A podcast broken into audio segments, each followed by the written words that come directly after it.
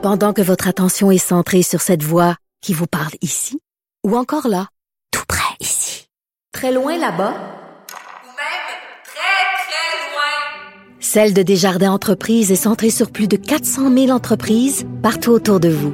Depuis plus de 120 ans, nos équipes dédiées accompagnent les entrepreneurs d'ici à chaque étape pour qu'ils puissent rester centrés sur ce qui compte, la croissance de leur entreprise.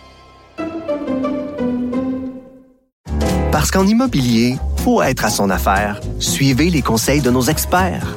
Via Capital, les courtiers immobiliers qu'on aime référer. Bonne écoute.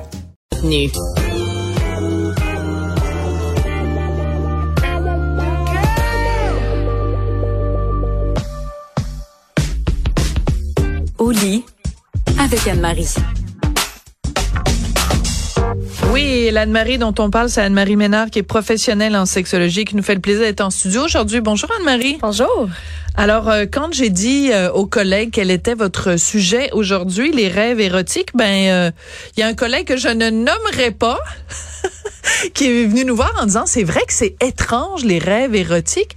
Euh, c'est des scénarios parfois vraiment bizarres. On se réveille le matin et là, on se dit, mon Dieu, il, il, se passait, il y avait du monde dans mon, entre mes deux oreilles cette nuit. Comment ça se fait que c'est aussi étrange, les rêves érotiques? Ça peut être déconcertant. Oui! Oui. C'est soit déconcertant, soit excitant. Oui. On n'est pas trop certain. Ben, ça peut être les deux. Oui, ça peut être les deux. euh, évidemment, on fait toutes sortes de rêves. Pas obligé d'être un rêve érotique pour être un peu euh, rempli oui. d'émotions le lendemain matin.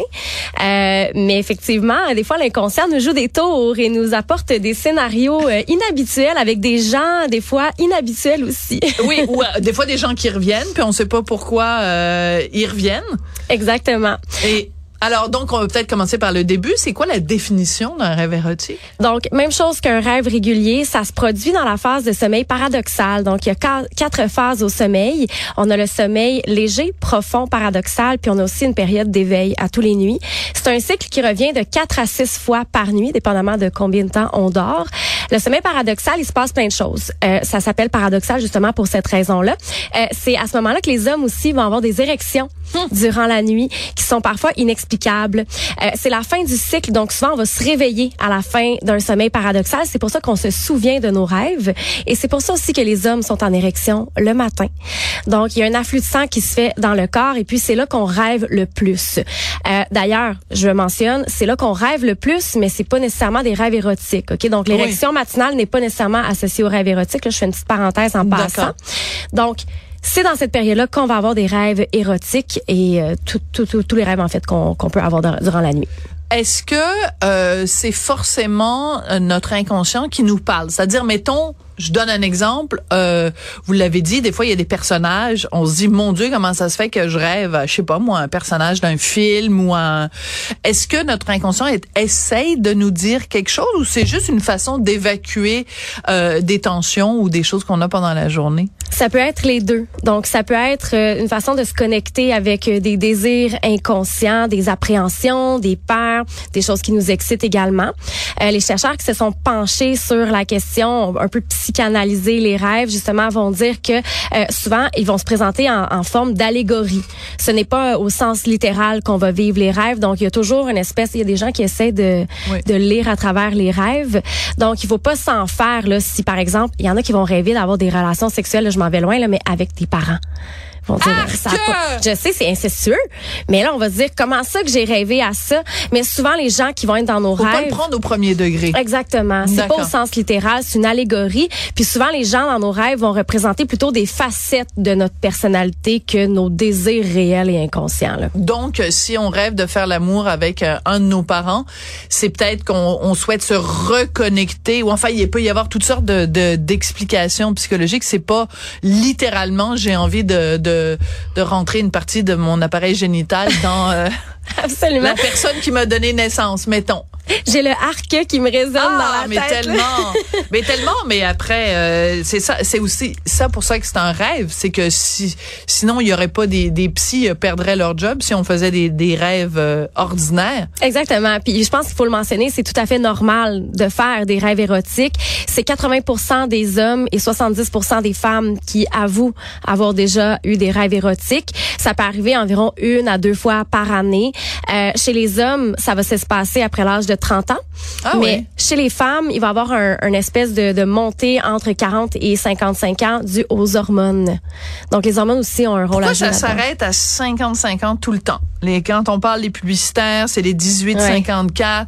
C'est tout. On a l'impression que la vie s'arrête à 50-50 ans. Hmm. On pourrait faire une chronique sur la sexualité des personnes âgées. Là, je dis pas qu'après Oh! 55 ans, c'est les personnes âgées. Marie, ça m'a fait plaisir de vous rencontrer. La porte est juste là. Êtes-vous en train de me dire qu'après 55 ans, on est une personne âgée? Non, mais je pense que en fait, chez les femmes, Les la ménopause, oui, Oui. puis je Ça pense change que beaucoup de choses. exactement. Donc c'est comme si ça marque une étape dans la vie d'une femme. Donc je pense qu'effectivement là, c'est Il y aurait quelque chose à faire, mais euh, vous voyez, euh, l'émission se termine, euh, la saison se termine le 16 juin.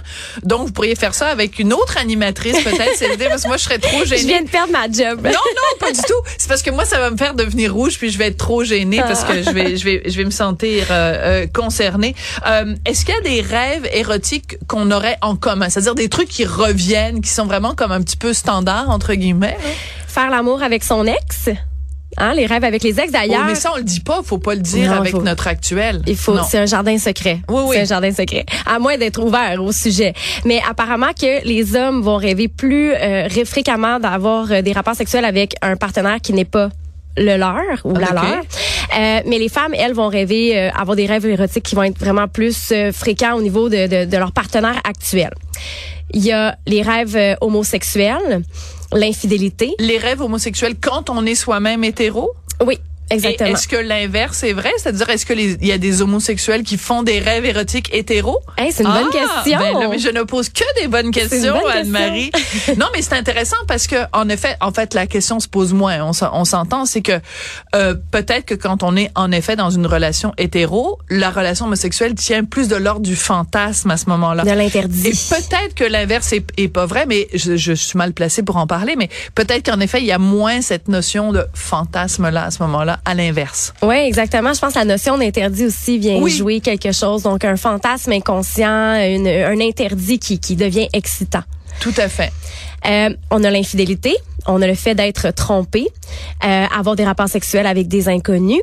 Euh, aussi des rêves où on le fait devant des gens, donc dans l'exhibition. Et ben, il y a les orgasmes nocturnes également. Des orgasmes nocturnes. Ça, j'imagine, chez les ados, ça doit arriver. Oui, Mais ça continue à l'âge adulte aussi? ça continue à l'âge adulte. Euh, donc des personnes, ben, en fait, Et c'est ça touche autant les femmes que les hommes? 80% des hommes et 40% des femmes. Mais c'est plus facile aussi d'étudier le phénomène chez les hommes. Ben oui, parce qu'on le voit. Exactement. Puis Et souvent, on il y a a des quelque chose à ramasser dans les draps. Et Voilà. voilà. Exact. Donc, c'est un phénomène Ah. qui est un peu moins étudié chez les femmes, mais je suis certaine que ce pourcentage-là est beaucoup plus élevé en réalité. Mais donc, ce serait un orgasme à ce moment-là pendant la nuit qui est lié au rêve érotique. C'est certainement pas quand on est... euh, Ah oui, donc c'est spécial quand même qu'il y ait Oui. autant de gens. Mais quand vous avez dit tout à l'heure, euh, le phénomène est moins étudié chez les femmes, on peut dire ça en général d'à peu près toutes les sciences. hein. C'est ça qui est vraiment problématique, Anne-Marie, c'est que de façon générale, tout ce qui concerne les femmes est moins étudié de, par Oui. les scientifiques, par les... Exact. C'est pour ça que je me penche sur la question des Ben femmes. voilà. C'est ma mission. Mais oui, mais tout à fait. Et, et vous faites bien. Euh, les orgasmes nocturnes, je trouve ça fascinant. Oui, puis euh, en fait, c'est ça, c'est c'est vraiment intéressant parce que des femmes qui vont avoir que des orgasmes nocturnes. L'orgasme est un concept très très euh, émotionnel.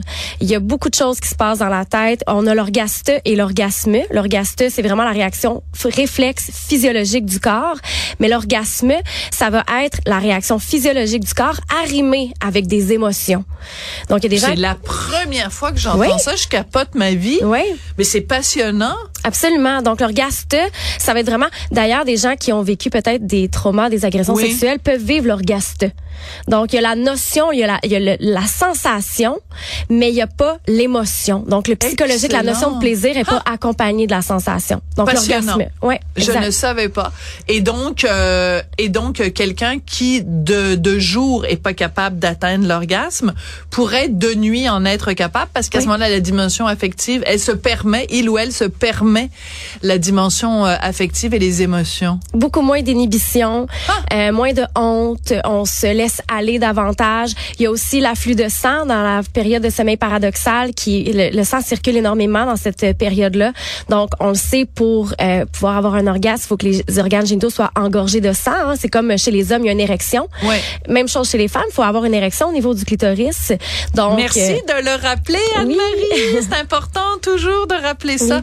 Et on salue en passant notre ami le clitoris, qui est le seul organe de tout l'être humain qui est uniquement voué au plaisir. Ça me fait, Exact. ça me fait plaisir, c'est le cas de le dire, à chaque fois de le répéter. Moi aussi, c'est important de le dire parce Hein? Oui. que euh, on va dire par exemple une femme qui a de la difficulté à avoir, à avoir un orgasme, on comprend pas pourquoi, mais un homme, par exemple, on, on serait en train de, de stimuler un homme qui n'est pas en érection, il y aurait pas grand chose qui se passerait. Y Ben non.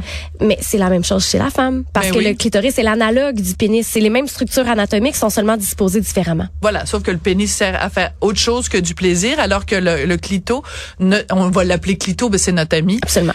euh, il ne sert qu'à ça. Et on le salue. Et on le trouve formidable. Et on n'a pas assez, ça fait 4000 ans qu'on parle pas assez du clitoris, mais vous et moi, Anne-Marie, on s'en fait une mission Et un grand plaisir de euh, lui rendre, oui. euh, rendre sa gloire au, au clitoris. Merci beaucoup. Anne-Marie. Alors, euh, ben, c'est chouette quand vous venez euh, en personne. Je vais a- revenir, c'est certain. Bon, c'est super. Merci beaucoup, Anne-Marie Ménard, donc, euh, qui est professionnelle en sexologie et qui est avec nous tous les vendredis.